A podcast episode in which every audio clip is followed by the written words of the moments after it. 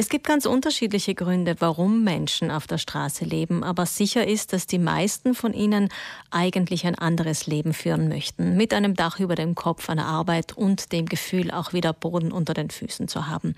Der Verein Schutzhütte Refugio ist ein kleiner Privatverein und doch können sie einigen Menschen helfen, diesen Boden unter den Füßen auch wieder zu spüren. Mit dem Erlös aus dem Buch Winterhaus, das war eine Einrichtung für Männer und Frauen, werden jetzt jene Frauen unterstützt, die im Zeilerhof eine Unterkunft gefunden haben. Und davon erzählt uns Caroline von Hohenbüdel, die digital mit uns verbunden ist. Guten Morgen. Ja, guten Morgen. Frau von Hohenbühl, wie viele Frauen können Sie denn mit diesem Projekt Dorea unterstützen? Im Moment haben wir im Zeilerhof fünf Frauen wohnen. Wir haben noch zwei andere Frauen, die wir untergebracht haben und verschiedene Frauen, die wir einfach ambulant, sagen wir das so, betreuen können. Das sind sicher zehn mhm. oder ja, zehn Personen im Moment. Und in welcher Form werden diese Frauen betreut? Ja, die, die bei uns wohnen, schauen wir, dass wir ihnen das Leben ermöglichen, dass sie was zum Schlafen haben eben, dass sie sich, dass sie kochen können, dass sie ähm, die, die Grundversorgung haben und dann versuchen wir natürlich weiter ihnen zu helfen, dass sie zu den Ärzten gehen können, die zum Beispiel den Zahnarzt finanzieren, wenn da extra Sachen gemacht werden müssen und Medizin und helfen ihnen auch eine Ausbildung zu bekommen, um dann irgendwann einmal wieder selbstständig eine eigene Wohnung zu haben und eine Arbeit zu haben und ein ganz normales Leben zu führen. Ausbildung ist da natürlich extrem wichtig, denn viele Frauen, die das Leben nach Südtirol schwemmt, kennen weder die Sprache noch haben sie eine zertifizierte Ausbildung. Wenn sie auch vielleicht schon genau das gemacht haben, wo Bedarf bei uns besteht, wie zum Beispiel im Bereich der Altenpflege. Aber es gibt einige Möglichkeiten, es gibt auch geförderte Kurse für diese Frauen. Ja, im Moment werden ganz viele vom Europäischen Sozialfonds bezahlte Kurse angeboten. Und unsere fünf Frauen im Zeilerhof sind gerade alle, alle fünf dabei und voller Energie und Freude. Jede macht ein, die meisten machen verschiedene Kurse. Es gibt Kurse für Wäscherei, das machen zwei, zwei unserer ähm, Betreuten. Und es gibt einen Kurs für Putzen. Die macht die, das wird, wird das schon länger besucht. Und einen zweiten Kurs für Putzen, das besuchte unsere, eine ältere Dame, die ganz, ganz eifrig dabei ist. Und eine junge Nigerianerin macht einen Kurs für Badante gerade. Mhm, das heißt, an, ähm, und möchte dann weiter nach dem Kurs auch weiter ausgebildet werden, ja, zum Beispiel? Sie, sie ist ganz, ganz eine Engagierte.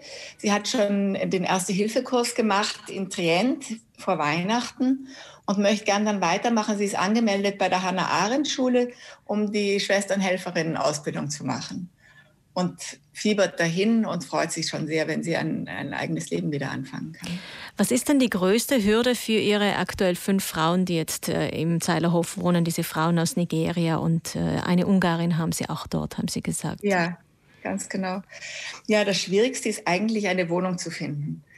Weil wenn Sie eine Wohnung haben, können sie auch einer Arbeit, einer geregelten Arbeit nachgehen und dann fängt das Leben erst wieder an.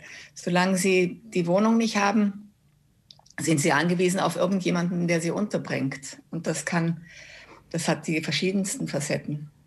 Und wir können eben nur ganz wenige aufnehmen. Das, deshalb ist immer das Erste, dass wir schauen, dass man irgendwo Wohnungen findet für sie. Ohne Wohnung keine Arbeit und manchmal auch umgekehrt. Das ist äh, wie eine Katze, die sich selbst in den Schwanz beißt. Was würde denn helfen? Was würde denn äh, hier in, in dieser Wohnungsproblematik Entspannung bringen? Es würde sicher helfen, wenn, wenn mehr Vermieter sich äh, den Mut haben, auch zu vermieten an Menschen, die man nicht so gut kennt. Es würde sicher auch helfen, wenn zwischen dem Vermieter und den wohnungssuchenden Frauen jemand steht aus Südtirol, der vermittelt und auch im Fall zwischen den Parteien spricht und redet. Es, würde auch ein, es könnte auch eine Möglichkeit sein, wenn sich viele zusammentun, Wohnungen an, anmieten und untervermieten. Dann hat der Vermieter auch eine Sicherheit, dass die Wohnung so genutzt wird, wie wir das gewohnt sind. Allgemein muss man aber sagen, dass, da, dass, da, dass die fremden Menschen hier ganz besonders darauf achten, dass sie sich gut verhalten und die Sachen sauber und ordentlich wieder zurückgeben. Sie sprechen jetzt vor allem die privaten Vermieter an, aber warum greift denn hier eigentlich die öffentliche Hand zu wenig, Wohnungsmöglichkeiten für jene Menschen zu schaffen, damit sie auch wirklich von der Straße wegkommen können? Na, es wird zum Teil wird es ja gemacht, es dauert ja, die Verwaltung dauert halt immer sehr lange. Und äh, die Nachfrage ist größer, als das Angebot da ist. Die Bürokratie ist sehr hoch.